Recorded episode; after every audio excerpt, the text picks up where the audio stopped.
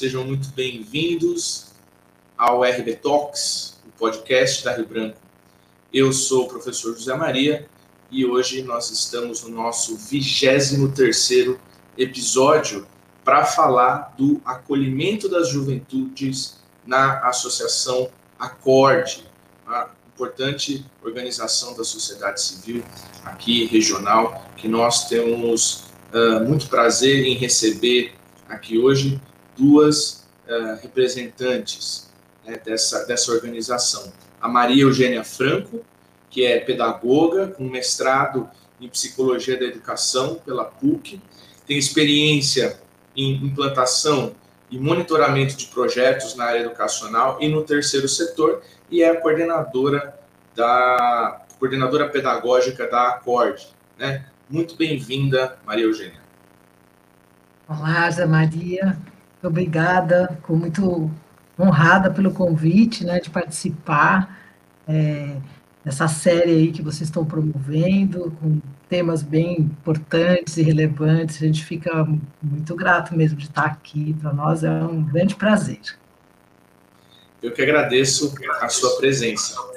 Para continuar aqui é, a nossa conversa, eu chamo também a Daphne Ervida, que é ecóloga, licenciada em biologia e especializada em metodologias de ensino. Ela é educadora responsável pela elaboração e o desenvolvimento do projeto de vida que atende a juventudes de 15 a 17 anos, 17 anos e 11 meses, né, quase 18 anos, uh, na Acorde, uh, propondo também a ampliação do re repertório sociocultural. A gente vai conversar bastante sobre a importância desse repertório. Daphne, seja muito bem-vinda também. Oi, boa noite a todos. É, queria agradecer aí uh, o convite, a oportunidade da gente falar um pouquinho sobre o que a gente vem fazendo e a nossa experiência com os jovens lá na Corte. Muito legal. Obrigado a você pela presença. A gente está ao vivo no YouTube, no Facebook, Instagram e na Twitch. E para você que acompanha a gente no Spotify, os nossos episódios também ficam gravados no nosso canal no formato de podcast. Uh, então, eu estou muito satisfeito, estou muito feliz de receber vocês aqui hoje.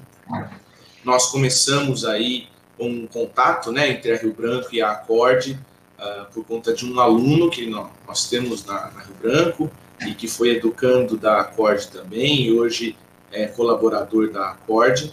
E aos poucos a gente foi é, se conhecendo, né, fazendo algumas atividades em conjunto. Eu fiz uma fala para os jovens da Acorde, a gente foi uh, conhecendo melhor o trabalho da instituição e cada vez que nós tínhamos alguma reunião, uh, algum contato, eu ficava mais encantado é, e mais assim admirado com, com o trabalho de vocês. Né? Então, uh, vamos fazer uma introdução, assim, me conta um pouco da, da do propósito, né, da história da Acorde, para que as pessoas uh, conheçam né, a organização, assim, no seu, no seu, uma visão geral. É, a Acorde faz esse ano 20 anos né, que, que ela existe, uma, uma organização que foi fundada por uma família, então ela é uma organização que tem uma que são familiares, né, não, não empresa, mas é uma família que fundou e, e que é, mantém essa organização, né, até hoje, é, ela nasceu é, com o desejo da comunidade ali do entorno do, do Tomé, que, que pede à família, né, que, que tem alguma ação, algum, algum incentivo para as crianças no bairro, e com lá, lá atrás, antes de decidir qual seria o objetivo, a missão né, da organização, a Fundação Getúlio Túlio Vargas faz uma pesquisa na comunidade o pedido é o contraturno escolar, né, para que tirassem as crianças da rua. Né. Então, desde então, aí se constrói a sede, que tem até hoje ali no Tomé, e a organização vem aí, a sede acho que tem nove anos, mais ou menos, mais, mais ou menos isso, ela começa no posto, né, no posto de saúde dentro da, da, da comunidade, e desse posto de saúde, então, ela muda o seu endereço para a sede onde é hoje, que recebe 240 crianças, no contraturno escolar, né, tanto de manhã como à tarde. A criança faz o percurso ou de manhã vai para a corte, almoça e vai para a escola, ou o contrário, né, vai para a escola, almoça e depois vai para a corte. A gente atende as crianças por meio de dois programas, né, é, crianças e adolescentes, né, é, um programa com, para crianças de 6 a 9 anos, que é o Brincarte, e um outro programa que é o Cativarte, que daí vai de 9 a 17 anos e 11 meses. É, o Brincarte, eles têm uma educadora referência, né, e atende essas crianças o, o tempo que eles frequentam, estão na corte, né, e já começam a participar de algumas oficinas, né. É, no Brincarte, a gente oferece esporte, meio ambiente, música e culinária. Quando eles completam nove anos, eles vão para o outro programa, né, começam a participar do outro programa, que é o Cativarte, e até os 14 anos eles é, participam de duas oficinas diárias, aí amplia um pouco essas oficinas, então a gente também oferece, além das que eles já começam a participar no Brincarte, é, teatro e artes, né, ateliê, né, na, na verdade eles começam a participar do ateliê. E aos 14 anos, quando eles completam 14 anos, aí a proposta é que eles é, participem de um grupo de jovens, né, que acho que é isso que daí a Daphne pode contar, a Daphne é a educadora responsável, né, que trabalha com esse grupo de jovens, e aí a proposta é que eles dentro da, organização começa a fazer um trabalho de monitoria, né, acompanha os educadores, então a ideia deles mudarem um pouco né, a atuação de, deles dentro da organização, e que também, é, junto com a educadora, elaborar um projeto de BI. Começar a trabalhar um pouco essas, esses sonhos, né? É, essa é quase que um ritual de passagem, né? Para se desligar da, da organização, vamos dizer assim, né, de uma certa forma, porque a gente está ali, Zé Maria, como a gente já comentou, né, é num lugar onde pouco, tem pouco espaço recreativo e de convivência, então para o jovem começa a ser um lugar muito importante ali para ele, né, então o nosso trabalho é que eles comecem a ver outras coisas, além da acorde, né, a ideia é com esses jovens, juntos com eles, é, a partir das necessidades deles, é, proporcionar que, junto com a educadora, possam conhecer outras coisas, além da acorde, e, e com isso também em busca dos sonhos deles, né? Perfeito. E, bom, acho que é isso. A gente tem um, um tinha, né, com, ah, bom, o que, eu, o que vale falar agora é que, assim, eu estava aqui falando um pouco, tudo era assim, né, Agora a gente não está tão dessa forma, a gente teve que se adaptar por conta da pandemia, né? A gente vai conversar também um pouco sobre isso. Então, hoje a gente não está trabalhando ainda, mas e é bom falar, né? Para a gente começar de novo a pensar que voltar ao que era, né? Hoje a gente está no trabalho diferenciado, mas acho que aí a Daphne pode contar também um pouco mais com relação a esse trabalho que ela desenvolve ali com esse grupo de jovens, né? Sim, sim. É, vamos, vamos abordar aí aos poucos to, todas essas dimensões aí, esse grande desafio que a gente vive há um pouco mais de um ano, né? Mas sim, Daphne, me conta, conta pra gente como que é o trabalho na prática aí com os jovens, né, que você que você atua mais diretamente. É, como a Noca falou, né, quando eles, a gente entendeu há, um, há um, alguns anos atrás que o contraturno, é, ele atendia de fato até os 14 anos, né? E aí te, houve uma consultoria na CORD que, que identificou isso, e nós duas começamos a observar também um comportamento das juventudes em relação a esse encerramento de ciclo na CORD, é, que eles faz, completavam os 18 anos, mas tinham muita dificuldade de se desligar então eles ficavam orbitando um pouco a instituição, assim, até por estarem em uma região geográfica e socioeconômica desfavorecida, assim. Então, o acesso às regiões centrais, a espaços de lazer são muito distantes, né? É, instituições de ensino também, enfim, é uma região que está distante de muitas coisas. E a gente começou a pensar o quanto era importante fazer o que eu gostei como a Noca caracterizou como um ritual de passagem de encerramento do círculo na acorde, assim e prepará-los um pouco para a vida adulta, para fazer suas escolhas, é, um pouco nesse, nesse lugar, assim, tipo, se planejarem os próximos passos. E aí o nosso projeto é pautado em alguns eixos. É, eles, às segundas-feiras, né, se encontram comigo e a gente faz é, é, alguns encontros autorreflexivos, assim, tem um processo de um primeiro passo de autoconhecimento, deles identificarem as suas características, as suas habilidades, o que eles têm de interesse também, e, e começar a ver isso, a aplicabilidade dessas características pessoais deles em, em uma vida adulta, né, é, seja profissional ou estudantil. É, aí eles fazem um passo de começar a se ver no mundo, o que, que eles se, como eles se veem no mundo e o que, que eles querem para o futuro deles. E aí, depois desse processo mais reflexivo, a gente começa a fazer uma coisa muito mais é, pautada no planejar as ações, assim. Então, construir o projeto de vida, criando metas e planejando ações para conseguir alcançar o sonho que eles identificaram é, numa, no, nos passos anteriores. As segundas, terças e quartas eles participam como monitores da, das oficinas, então é um, tem uma proximidade com o adulto referência ali, que é o educador, tem uma experiência de, de apoio à elaboração das oficinas, de acompanhar os grupos, e também uma proximidade mais íntima com uma habilidade específica que eles se, se identificam nesse processo todo de acorde. Então, é, eu, ah, eu super me identifiquei com a música, acho que é uma coisa que, que eu gosto, seja como, forma de expressão ou como possibilidade de carreira profissional, ou ele acompanha ali na monitoria de uma oficina de música, por exemplo, e consegue ter um adulto referência mais próximo e, e, e vivenciar um pouco mais essa experiência de, de responsabilidade também, né?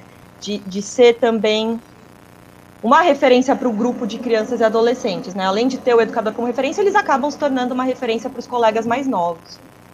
E às sextas-feiras a gente dedica a fazer saídas, assim, é, a lugares diversos, então, desde espaços é, de direcionamento profissional estudantil, como também espaços culturais e, e exposições artísticas, que aí a gente acredita que ampliando esse repertório, colocando esses jovens né, a ocuparem espaços diversos, é, eles vão ter maior uh, acessibilidade às escolhas. Assim. Então, quanto mais eles conhecem, mais diversa é a, a, são as opções de escolha para eles tomarem as decisões, que podem ser limitadas se não se não tiverem acesso a alguns espaços. Né? A gente sabe que há uma dificuldade de acessar o centro de São Paulo, por exemplo, e conhecer um, algumas coisas que fazem parte da nossa história como pessoa e também contam muitas oportunidades ali.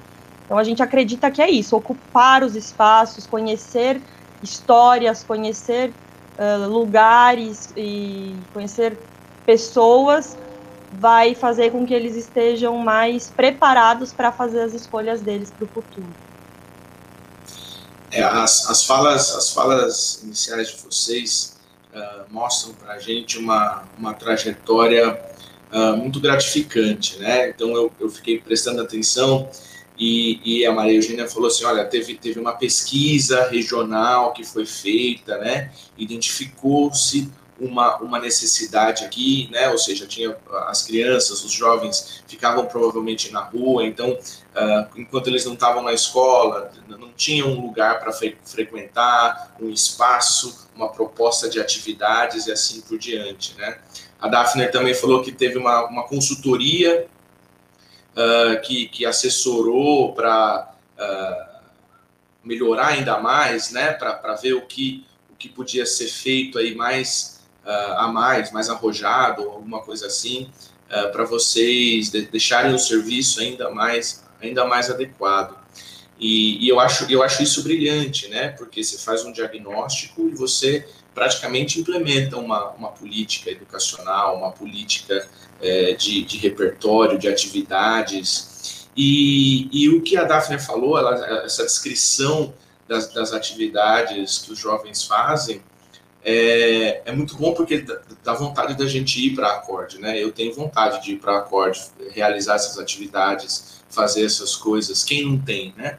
E, e é fundamental a gente pensar que esse tipo de coisa para o jovem é, a gente precisa dar para ele. Ele não, ele não vai atrás sozinho. Né? Não, não, não, é, não há como a gente uh, querer que o, que o, o jovem se projete numa, numa situação dessa. Né? Precisa existir é, a oportunidade. Eu acho que uh, essa é uma das palavras-chave que nós estamos buscando, né? Oportunidade, uh, o estímulo, e, e, e, aí essas coisas vão começar a fazer sentido. Né? Porque, porque uh, como, como a Daphne falou, o conhecimento de histórias, o conhecimento da própria história, né? o povo que não, que não conhece a, a sua história está fadado a, a repetir os, os, piores erros dela. Né?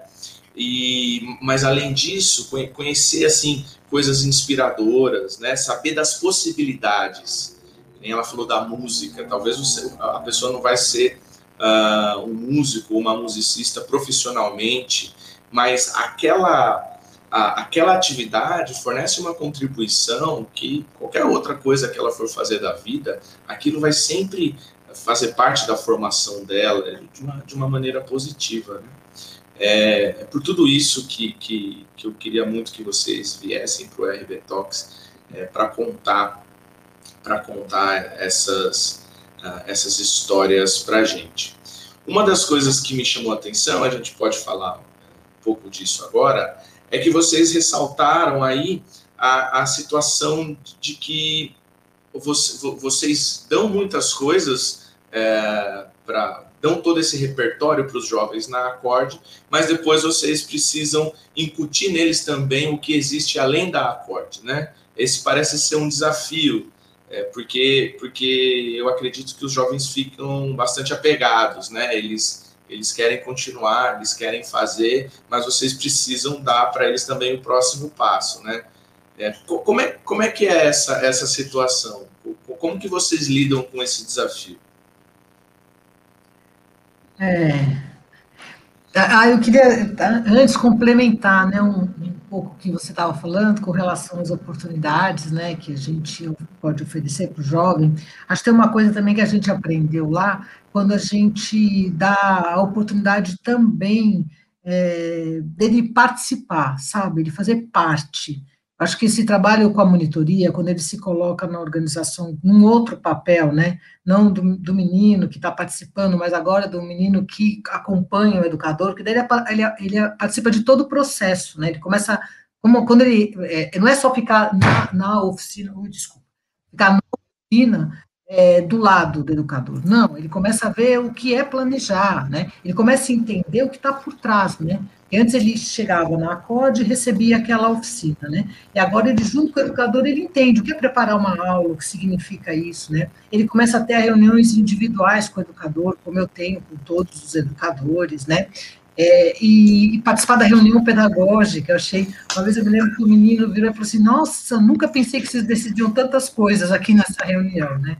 Então, quando você começa também a dar, é, é, é mostrar para ele, né, que ele é capaz, né, que ele pode realizar as coisas, né, é, dentro da organização, porque eles têm uma, os educadores é uma referência para eles, né, os adultos, né, e o da acorde, a gente, como estava falando, Zé Maria, a gente sempre se preocupa em ouvir, em saber o que está acontecendo. Recentemente, a gente está com uma consultora que está ouvindo os jovens, né, nessa situação pandêmica e tal.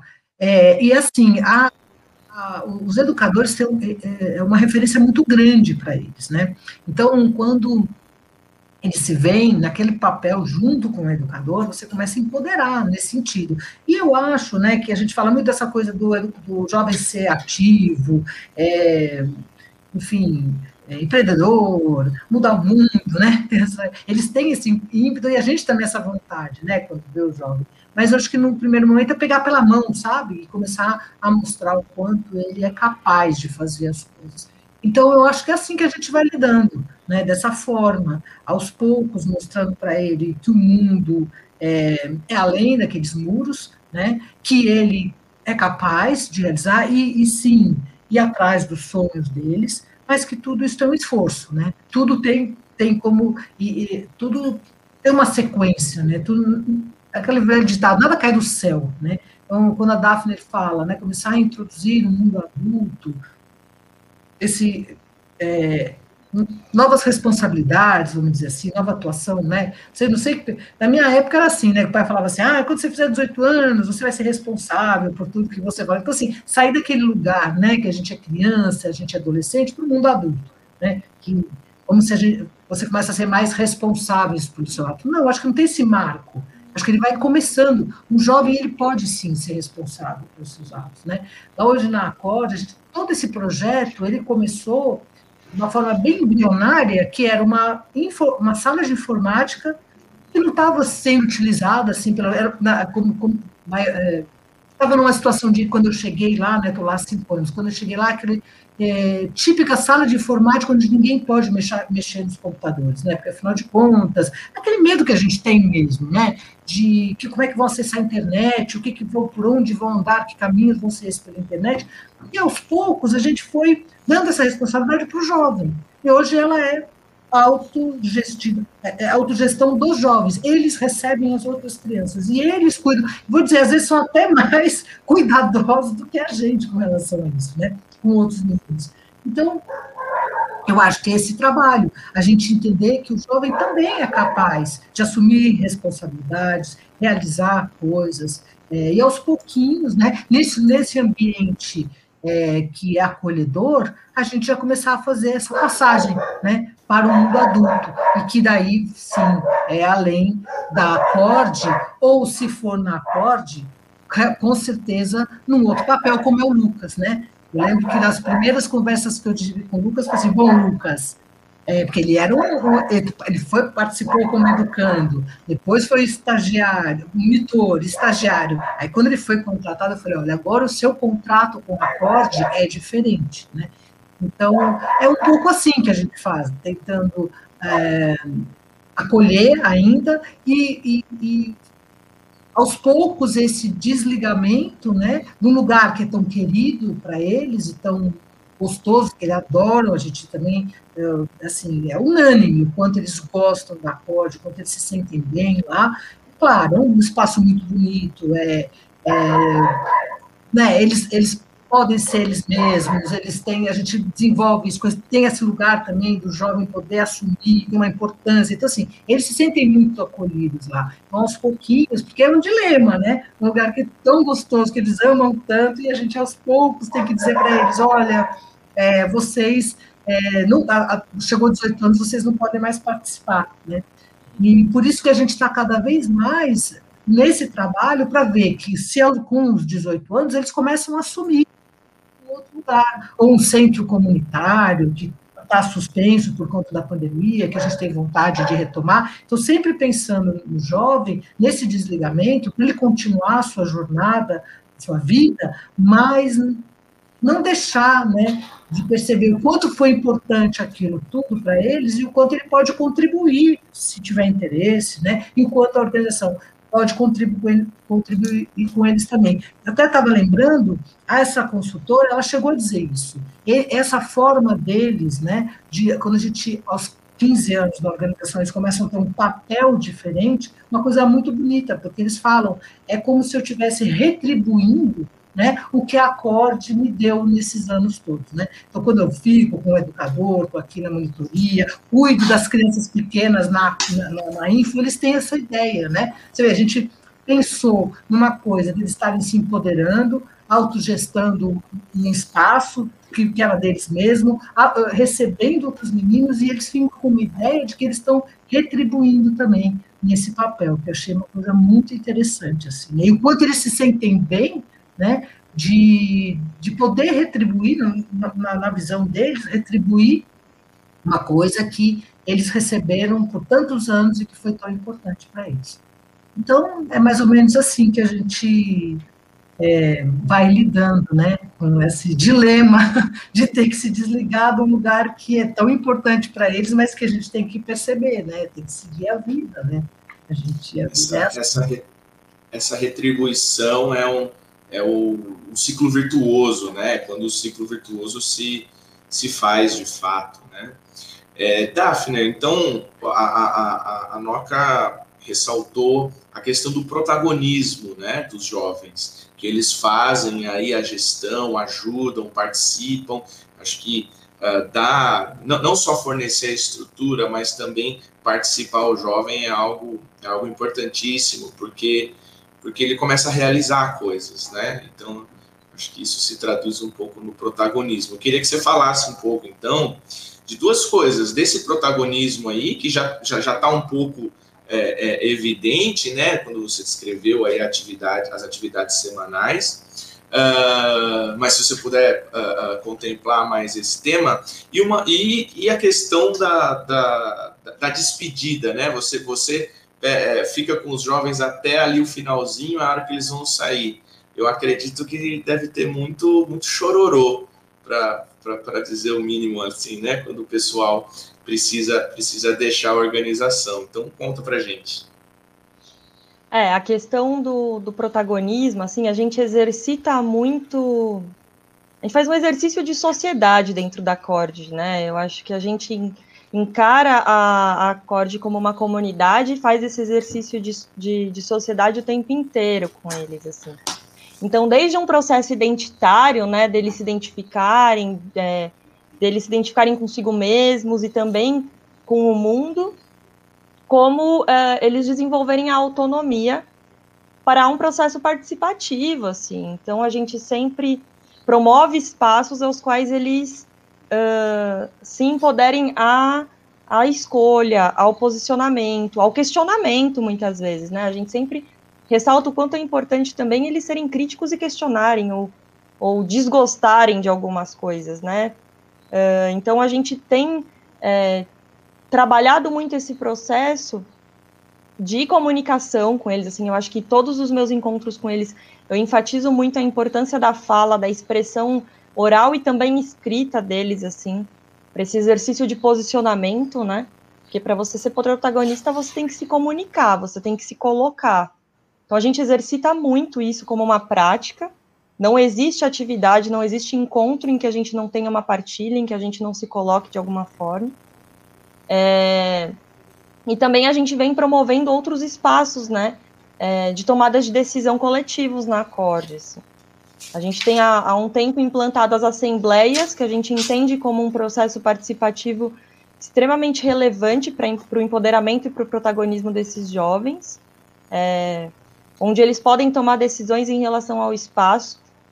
E a gente sempre toma bastante cuidado para mostrar que nem tudo é possível, e, e discutir o porquê nem tudo é possível, mas também para executar o que é possível e que eles decidem, assim. Para também não desmotivar o processo participativo, né? Então, é, é esse exercício constante de sociedade dentro da acorde. Assim. Eles como referência para outros indivíduos. Então, eu posso fazer o que eu quero, mas como que isso vai se espelhar, né, dentro do, desse, desse coletivo? como o eu fazer o que eu quero reflete num espaço coletivo. É, a gente faz bastante exercício cooperativo também, né? Dele se apoiando, dele se ajudando. Então, assim, é um exercício constante. A gente encara de fato o acorde como uma microcomunidade ali, em que eles exercitam todas essas relações. Até pela pluralidade, né, de público ali. A gente tem uma diversidade é, muito grande de idade, é, uma diversidade de indivíduos também, né? Então, de realidade socioeconômica, de estrutura familiar, uh, racial, questão de gênero. Inevitavelmente a gente tem uma pluralidade, então tem essa, esse exercício diário e constante de sociedade. Assim. É, em relação ao a despedida, ela é muito difícil, assim, né? E eu vivi uma experiência que foi ainda mais complicada do ano passado, que foi o rompimento de alguns vínculos, o encerramento de alguns ciclos à distância, assim. É, para eles é muito difícil. É muito difícil eles perderem um espaço de tanta confiança para eles, assim. É, é um espaço de convivência, né? É um espaço de em que eles se sentem reconhecidos.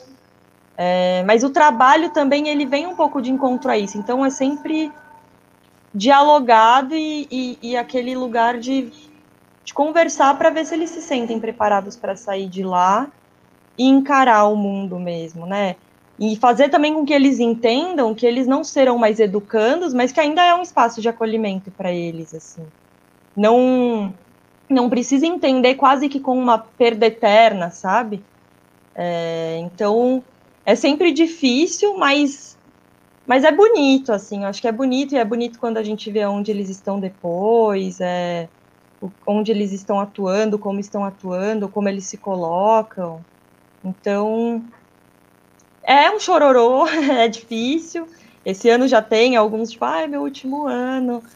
É, mas eu acho que o trabalho é esse, né? Eles também saírem saírem preparados, mas ainda com um vínculo, ainda acolhidos, assim. Acho que acho que é um pouco isso. Muito bem. É, bastante, bastante coisa, né? O, bom, essa última parte me, me, suscitou uma dúvida. Geralmente, então, os jovens eles entram novinhos, assim, entram crianças e fazem toda a trajetória. É muito é, é raro um jovem de 15, 16 anos entrar e ficar ali um, dois anos é, com vocês, certo? É assim, é, Zé Maria, assim, a gente, quando, quando, há cinco anos atrás, né, quando essa, essa na verdade, foi uma avaliação institucional feita pelo Instituto Fonte, com apoio do Instituto CIA, é, fez uma avaliação com relação ao, ao serviço, né, ao atendimento. Uhum. E já naquela ocasião, há cinco anos atrás, o jovem já, assim, a organização não conseguia manter o jovem. Ele entrava pequeno, a criança entrava com seis anos, tá? E já com 14, 15 anos eles dispersavam já não participavam das oficinas, ou participava de uma oficina só, ou ficava ali na acorde, sabe, sem querer participar das oficinas. E, e, e, com o resultado dessa pesquisa, dessa avaliação, né, é o próprio jovem disse que as oficinas eram muito infantilizadas. Tá?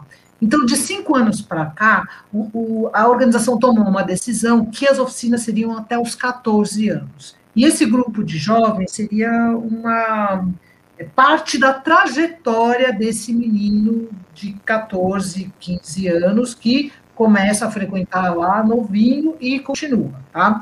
Então, assim, na verdade, é, isso há cinco anos atrás eram três jovens, hoje já são, são 12, 13. 13 e tem uns, mais uns 13 represados no outro grupo, porque por conta da pandemia a gente não, não trouxe, né, para o grupo de jovens, porque eles recebem, a gente com isso conseguiu um apoio, a gente vem crescendo, a cada ano o projeto vem se potencializando um pouco mais. Então, há uns, um pouquinho antes da pandemia, a gente conseguiu um apoio para é, a transferência de renda, né? Então, por que, que a gente deixou esses meninos ainda no Cativate não vão para o grupo de jovens? Porque tem uma questão da transferência de renda, acho que tem todo um trabalho, não é, não é, não é o recurso que eles recebem, mas é o que significa eu receber um dinheiro todo mês, tem todo um trabalho que a Daphne faz com eles. Então, por isso também foi um dos motivos que a gente falou, precisa de todo um trabalho para eles, senão frustra também, né? Porque e, e, e, o que, que aconteceu? Isso começou a gerar dentro da organização. Primeiro, o jovem ficar na organização, que era uma questão quando eu cheguei na organização. O jovem não, não ficava. Né? Hoje ele fica, tanto é que eu ainda penso, ainda bem que tem a pandemia, porque, eu, sabe, ia começar, começar um grupo de 30, eu falo, gente, eu vou fazer com um grupo de 30? Então, cada vez está crescendo mais né, esse grupo de meninos que se mantém na organização. Então, a gente, não é que a gente não recebe, né? Até porque a gente tem esse atendimento, mas é o projeto que tá e, é, e isso é uma coisa que já é, eu, eu, tive uma conversa essa semana também de uma outra organização que ficou interessada é, e me pediu para contar sobre o projeto. Já é a segunda vez que eu escuto isso. Então, assim, é, já está chegando nesse lugar de interesse de quem está fora, sabe? Então, antes nem o jovem que estava lá dentro queria ficar. Né? Agora eu já estou começando, nossa, como é que vai ser isso, né? Quando outros jovens que se interessarem. Então, aí eu acho que é uma coisa de engajar mesmo nesse projeto, tá? Então, a ideia é mesmo que o menino que venha com essa trajetória entre nesse grupo de jovens, né? Porque daí conhece a organização e tudo. Agora, a gente aceita, né? Não é que um menino que chega lá com 15 anos, ele pode sim se matricular na organização né? Com certeza. Mas, assim, a gente não tem essa experiência. Esse interesse não, não talvez comece a surgir, A gente já, já começou a comentar sobre isso. É que com a pandemia tudo parou, mas é possível que isso comece a surgir, sim, né? Mas hoje, o que a gente tem vivenciado é o menino, sim, que fez a trajetória na acorde e agora que depois dos 14, 15 anos, se mantém, permanece na organização, que há um tempo atrás não acontecia. É uma construção, né? É uma construção é. que eu acho que a, acaba a lógica ali, a convivência acaba sendo incutida no jovem e, e acaba, acaba sendo, como vocês falaram, uma, uma trajetória, né? Isso. E todos esses elementos que, que a Daphne comentou, a, a diversidade, né, de, de, de gênero, racial, a, a discussão sobre o papel nos espaços coletivos, né, no sentido de eu posso fazer o que eu quero, é, qual é o impacto disso para mim, para a coletividade. Isso é valiosíssimo né, para a cidadania como um todo. Né? E, e, sobre esse interesse, né, acho que a gente precisa a gente precisa pensar, óbvio que a Acorde não vai conseguir acolher todos os jovens, mas a gente precisa pensar na, na, na lógica da Acorde é, para além dos muros da acorde. Né? Nesse sentido, queria é, fazer aí uma espécie de, de, de, provocação, que é assim, como é que, como é que a acorde e, e tudo isso que vocês fazem podem e talvez devam inspirar as escolas, né? as escolas de ensino fundamental e também é, de ensino médio. Eu sei que nas escolas é, de tempo integral essa lógica acontece um pouco já, é, mas, mas a gente precisa, precisa expandir isso, né? essa visão de mundo e, essa, uh, e, e, o fornecimento dessa experiência para esses jovens precisa precisa estar tá, é, no dia a dia da, da, de uma realidade social como a nossa, do Brasil. Né? É, como é que vocês veem isso? É, eu vou falar um pouquinho, acho que. Deixa a jovem falar Maria. Eu acho que o principal segredo e o maior exercício que eu acho que a educação precisa fazer, principalmente no ensino formal, né, ultimamente, é o exercício da escuta. Eu acho que a gente, como adulto, sempre tem o ímpeto de achar que a gente sabe o que, que é preciso, né? A gente vem com muitas certezas, assim de achar que a gente sabe o que é certo, o que é preciso, o que a gente tem para passar. É, e eu acho que o segredo do sucesso da educação é a escuta. Porque a gente precisa conhecer o território, a gente precisa conhecer o público, ou seja, a gente precisa conhecer quem são aquelas pessoas que estão participando do processo educativo, a gente precisa entender as necessidades, a gente precisa entender uh, os imprevistos, né? E o dia a dia do ser humano. Do que, que. Porque é isso, nem tudo que a gente planeja vai ser executado, assim. Eu acho que nós, como educadores, temos a nossa dificuldade de enfrentar a frustração do, do não dar certo, né? Do que a gente pensou. Mas é 100% necessário a gente considerar o indivíduo que está do outro lado, assim. E a gente se propor a participar junto com eles, assim. Eu, eu sempre, né, na minha vivência como educadora, todo, eu sempre vejo, e se eu vou lembrando da minha trajetória, os dias de maior sucesso da minha carreira são os dias em que eu me propus a vivenciar junto deles, assim.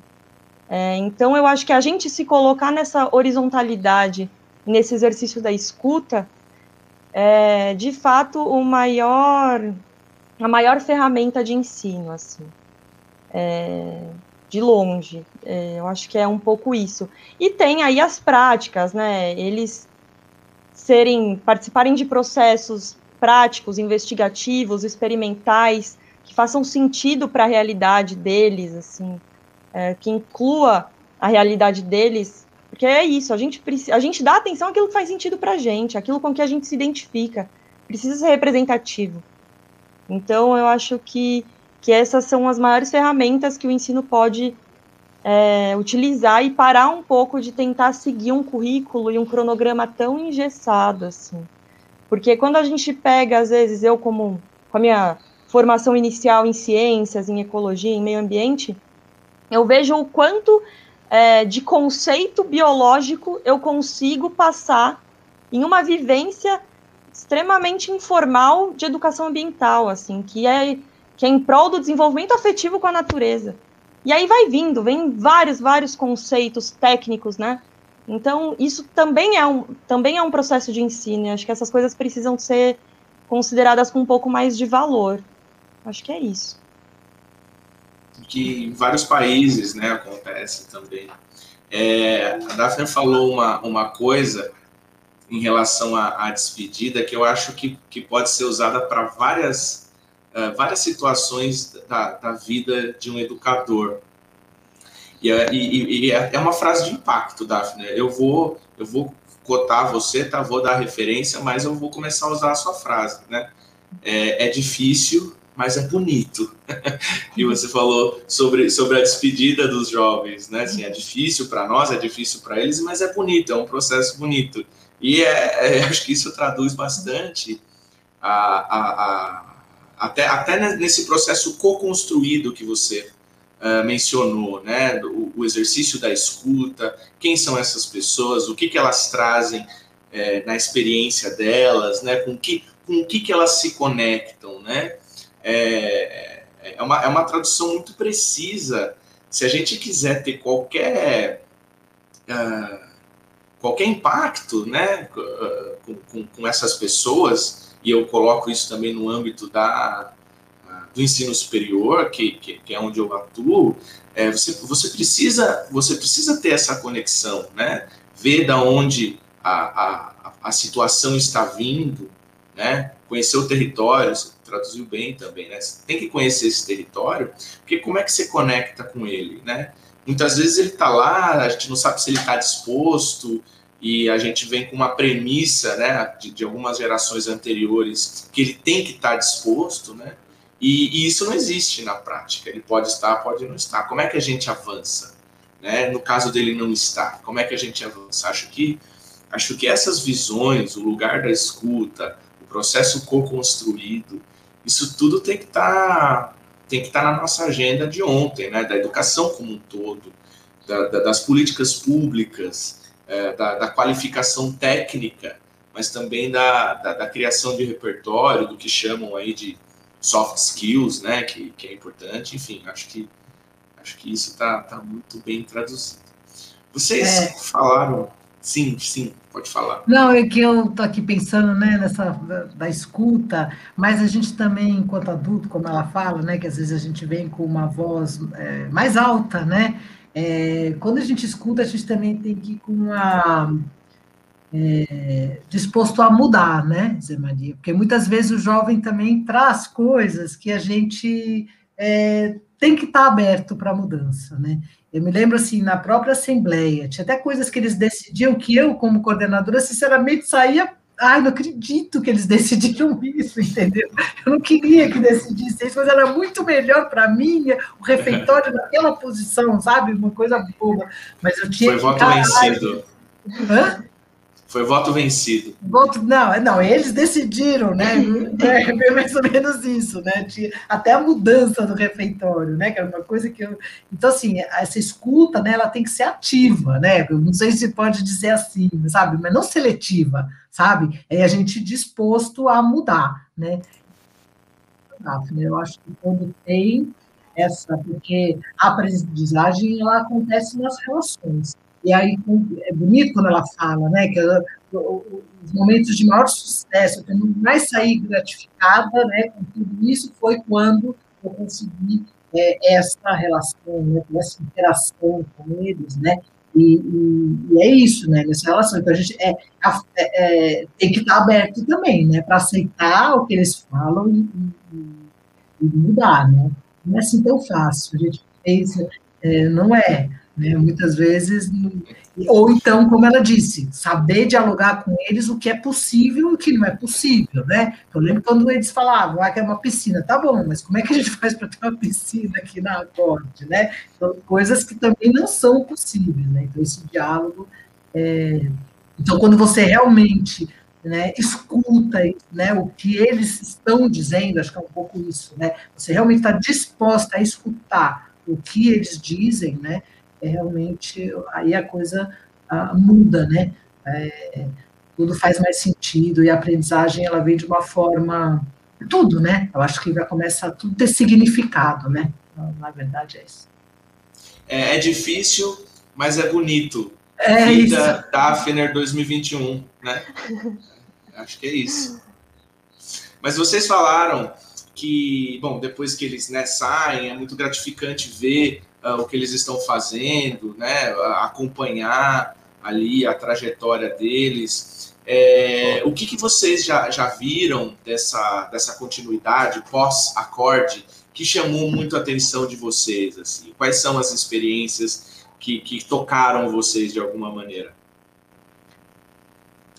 Olha, é, tá, é, sabe o que, assim, nem, a gente não teve esse tempo, né, deles saírem com esse projeto, mas já me tocou coisas assim, a gente tem uma menina, uma situação assim, muitos irmãos, que ela tem que cuidar desses irmãos, né? E logo no começo, quando estava o, o, o, projeto de monitoria ainda era um embrião dentro da COD, ela começou a ajudar uma professora e já começou até, inclusive, planejar é, aulas para as crianças pequenas. Então, ela se engajou muito e dizia: vou ser pedagoga, vou fazer, vou para a área de educação e tudo. E, e ela, ela, ela via ali na corte, como acho que a Daphne colocou, um lugar de segurança para ela, né, de apoio, né, numa situação familiar que era delicada, ela tinha, assim, é, quase que, se ficasse em casa, ela teria que cuidar de todos os irmãos pequenos, né, vamos dizer assim, né. Agora, o que, e, e era isso, era como se a vida dela fosse isso, eu tenho que cuidar dos meus irmãos e tal, ia para a COD, foi se envolvendo na monitoria, e o que eu achei muito, muito bacana é que quando ela recebeu a primeira é, primeira transferência de renda, ela disse que ia poder comprar biscoito para os irmãos, né? Então, assim, é muito bacana isso, porque ela não se desliga dessa situação familiar, que ela faz parte, eu acho que isso é bonito, a gente saber de onde a gente veio, né? É, qual é o nosso lugar de origem, qual é a nossa situação. Não é, não é abdicar de tudo ou negar, né? mas é olhar aquela situação e o que eu posso fazer com as oportunidades que eu tenho, né? contribuir.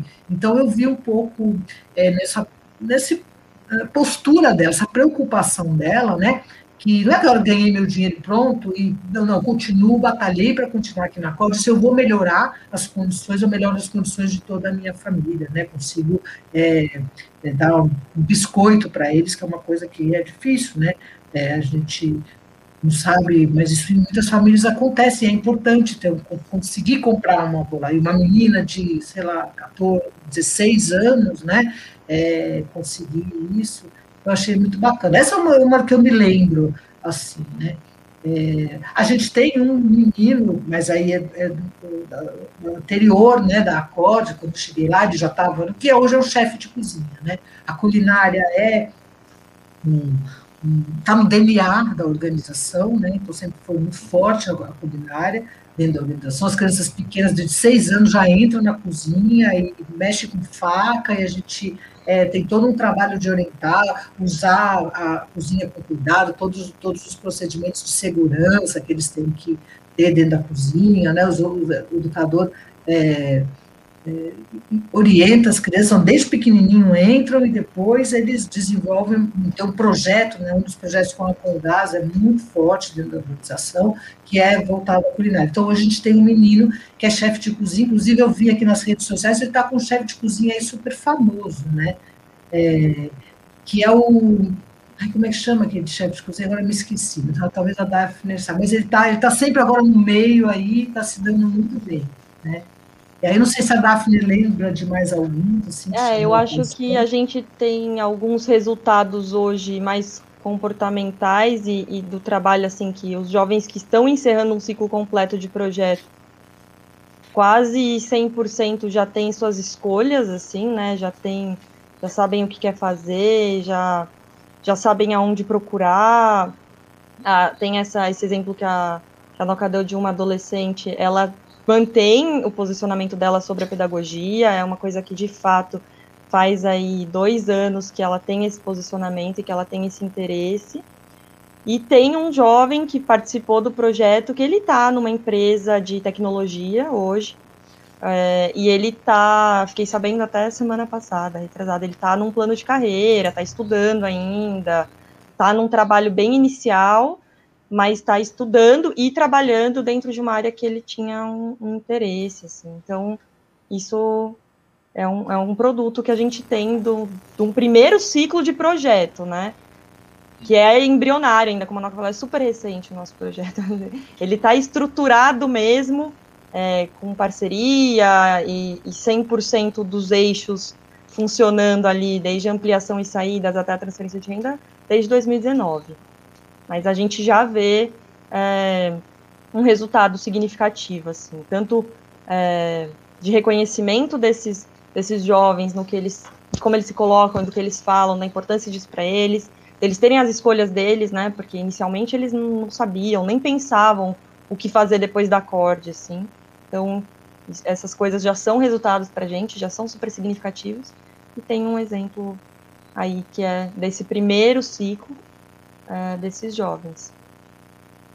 Essa, essa mudança comportamental que você, você falou, acho que é o mais, mais significativo de qualquer maneira, né? A gente sabe que conforme o projeto for andando, vocês vão acompanhando aí as pessoas, os egressos, né, vamos dizer assim, mas essa mudança comportamental, essa permanência deles já é já é uma, uma situação muito gratificante. E vocês me informaram, né, que aos poucos estão estão retornando aí os, os, os, trabalhos presenciais, né? Eu imagino que, que a pandemia tenha sido um desafio enorme, né? Assim como para todos, mas me, me contem, me contem essa, as perspectivas aí de, de retorno, né? Como, como que os jovens estão, com, quais, quais são as visões deles, com os impactos, né? Alguns deles e, e essa e essa retomada aí paulatina, como é que está? É, a gente, eu vou dar uma, uma né, o cenário e aí acho que a Daphne pode falar um pouco também do, dos meninos. A gente voltou é, ainda é, com não com toda a capacidade da organização, imagina, um terço, né? Os meninos estão indo uma vez por semana em grupos super pequenos, né? É, a gente sentiu assim que ah, então, a gente é muito nosso atendimento está muito relacionado à escola, né? Enquanto a escola não voltar, né, total, a gente é, é difícil para o menino chegar, né? Por quê? Porque o pai ele trabalha o dia inteiro, né? Então ele não tem como deixar meio período a criança pequena num lugar e depois levar para a ponte, né? Ele já deixa a criança o dia todo. Então assim, a, por conta disso o brincarte a gente nem suspendeu por enquanto, que é dos pequenos, né? A gente está atendendo mesmo quem está indo até a corte é o entorno, apesar da gente ter aberto para todos, então a gente está ainda uh, numa frequência bem pequena, né? Os meninos estão indo, mas ainda não, não imagina, né? Não chega perto, né, do atendimento da organização. Os jovens estão uma, uma vez por semana com a Daphne, né? Também. É, e assim, né? A gente é, eu estou ouvindo que parece que as escolas vão voltar em agosto, né? então assim, assim que as escolas voltarem, a gente começa o nosso atendimento também.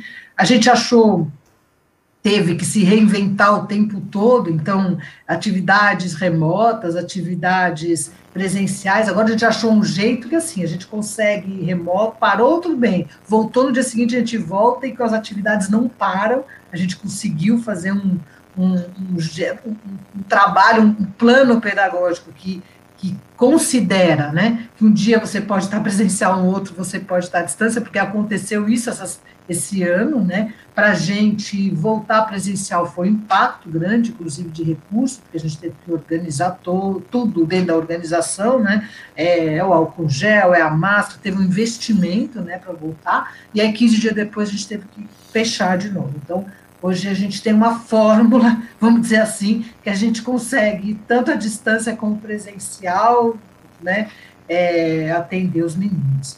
É, e aí, assim que as escolas vão voltando, a gente volta. A gente está, assim, hoje a gente já sabe, já consegue, né, trabalhar tanto pela distância, e a organização está preparada para receber os meninos. É uma questão só de aumentar os dias, né, e a gente vai se ajeitando, Zé Maria, à medida que vai retomando, a gente vai nos ajeitando e vendo como atende, né? Ainda está muito devagar, vamos dizer assim. As próprias famílias, né? Eu acho que per... todo mundo perdeu a rotina, né? Uma coisa de Então, a gente, vamos ver, à medida que a, que a rotina for voltando, a gente espera também a tá voltando. A gente não é essencial, né, não é um serviço essencial, diferente da escola, e a gente fica nessa dependência, com, com a volta das, da escola, como a gente é um contraturno escolar, né. Então, eu acredito, se é o que estão dizendo, em agosto volta, acho que é bem possível que a, que a gente comece a voltar ao nosso normal, vamos dizer assim. É, é essencial, né? É que eles não sabem. Pois é. Não é considerado, né? Uhum. Pois é. E a sua visão, ah, Daphne, sobre esse. A gente, a gente retornou, assim, eu acho que é uma coisa que os jovens, eles, por ter mais autonomia de deslocamento, eles são presentes, né? Então a gente volta presencial, eles vão em um índice de frequência muito maior do que os mais novinhos. É, e foi muito legal, porque a gente tem, teve uma experiência de trocas ali. A gente teve um cuidado, né, durante a pandemia, de não perder os vínculos, de proporcionar um, um ensino uh, à distância, né? Então, buscando alguma plataforma que fosse acessível a todos, que não consumisse pacote de dados. Então, a gente teve esse cuidado, o que eu acho que foi muito importante para a gente retornar com o grupo completo, né, num presencial e não ter tido uma perda apesar de algumas pressões ali que existem, né, tanto socioeconômicas quanto, enfim, psicológicas também, de retorno para o presencial. Então, acho que esse manter esse vínculo foi de fato essencial para a gente conseguir hoje ter o retorno desse grupo no presencial. É, as, as juventudes, elas foram muito impactadas, né, na saúde mental e no psicológico diante da pandemia. Eu acho que eles têm essa tomada de consciência do impacto no ensino, né, uh, do distanciamento ao acesso de algumas oportunidades, então eles voltam bastante impactados nesse sentido, assim, mas eles ainda depositam muita confiança no projeto como oportunidade de, de conhecimento mesmo, de, de ampliar esse repertório e de poder tomar as escolhas, fazer as escolhas deles com mais consciência, assim. Então, eu acho que apesar deles voltarem um pouco é, com esse desânimo, né, consequente do isolamento, eles ainda voltam com essa vontade da, de conhecer e de fazer as escolhas deles, assim. Então, eu acho que isso é importante. Acho que isso é importante para a gente conseguir é, sanar ou mitigar minimamente o impacto negativo de, desse período é, de pandemia e, isolamento social, assim. Entendi, perfeito.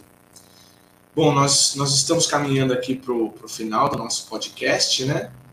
É, eu de antemão agradeço vocês pela participação e pelas coisas que vocês trouxeram aqui, né? Por apresentar esse trabalho é, cativante e, e, inspirador que vocês que vocês fazem e que é essencial, né? Essa formalidade de, essa formalidade binária de essencial e não essencial é uma, uma contingência aí que a gente até entende, mas, uh, mas esse, esse, tipo de, esse tipo de construção humana é absolutamente essencial.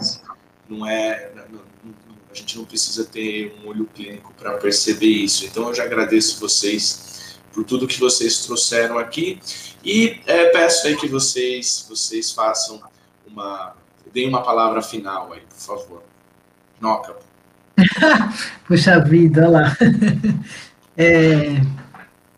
Ah, eu, assim, o que eu fiquei pensando, né, é, tudo isso, eu vou deixar aqui uma mensagem, assim, a nossa preocupação, né, como a gente é o contraturno escolar, é, o que esses meninos viveram esse um ano e meio, né, sem a escola, sem esses ambientes, né, tão importantes para eles, né, é, essenciais ou não, mas são fundamentais, né? Escolas, ONGs, o espaço de convivência, de relacionamento, né? Que eles foram é, não puderam né, ter durante esse ano. Não só a questão da aprendizagem né, da escola, porque isso até algumas maneiras foram encontradas, né, de um trabalho à distância, mas se relacionar, né? E assim, o que hoje a gente, quando fala como é que vocês vão voltar, né? A nossa expectativa é essa, né? Como é que vão estar esses meninos, né? A gente tá numa. É, foi um, um ano de muita incerteza quando começou, a gente se reinventou, a equipe da Acorde foi incrível, assim, ela... hoje a gente tem 50 vídeos produzidos, então produziu um conteúdo, assim, inacreditável, até eu fiquei surpresa, assim, e, e agora eu vejo um outro momento também da gente se reinventar. Acho que a gente vai ter que retomar né, esse recomeço, essa volta, esse retorno também, talvez tendo que se reinventar, é, e como essas crianças e adolescentes vão, vão estar. Né? Um pouquinho que a gente vão chegar para nós, um pouquinho que a gente já percebeu, assim, estão muito falantes, uma coisa foi boa, pelo menos eles começaram a falar e participar, né? É, então, mas acho que a gente vai ter que lidar né, com algumas questões aí que a gente ainda não sabe quais são, né? Na verdade. Tem uma ideia, assim, não é que a gente não sabe quais são, acho que a gente vai ter que mais uma vez se reinventar, escutar e pensar aí na nossa atuação para atender uma nova criança e adolescente que está chegando. Né? É uma experiência que impactou a todos, né? E imagina essas, nessa idade que é tão importante, né, as relações, para tudo, né? Para a aprendizagem, para o desenvolvimento, para tudo, né? Dessa parte, desde as crianças até o jovem. Então, é isso, acho que a gente tem que estar tá pronto a se reinventar, escutar e talvez mudar também nossa forma de atuar, né? Então, acho que é isso. É, é, e, olha, e assim, é, já só pensando, que bom, tomara que a gente, há, muito, há um ano e meio que a gente só pensa nisso e todo enfrentar os desafios com eles, porque uma das coisas, né, que a gente é, surpreendeu a gente, primeiro que a gente não é essencial, como assim? Mas tudo bem, não é considerado. Mas a segunda, né, é que o quanto o nosso trabalho presencial é potente, né? É, então, a gente não vê a hora de voltar de novo no nosso trabalho presencial e encontrar e abraçar e se relacionar com todas as crianças e jovens lá da Corte. Bom, eu saio, acho que, deixando a mensagem, acho que diante de tantos obstáculos e dificuldades de um período de pandemia, assim, acho que é importante para a gente, como sociedade, olhar para a crise como um impulso para melhora, né? Eu acho que mais do que nunca é, ficou evidente o quanto a educação brasileira precisa de cuidado e, e, a educação incluindo todos os seus espaços de ensino, todos os territórios. É, então, acho que é isso, assim, olhemos para isso com cuidado e cuidemos dos nossos, né, das nossas crianças, dos nossos adolescentes, do nosso jovem, é, para ter um futuro de fato melhor. Eu acho que é o clichê, mas é, é o que é a educação, né, é, é a nossa perspectiva de, de melhora, de futuro, é nela que a gente pode depositar as nossas esperanças de fato, assim. Então, eu acho que nessa crise, mais do que nunca, a gente tem aí como evidente o quanto a nossa educação precisa de cuidado e o quanto ela foi maltratada nesse período, assim, né? Então, acho que é isso.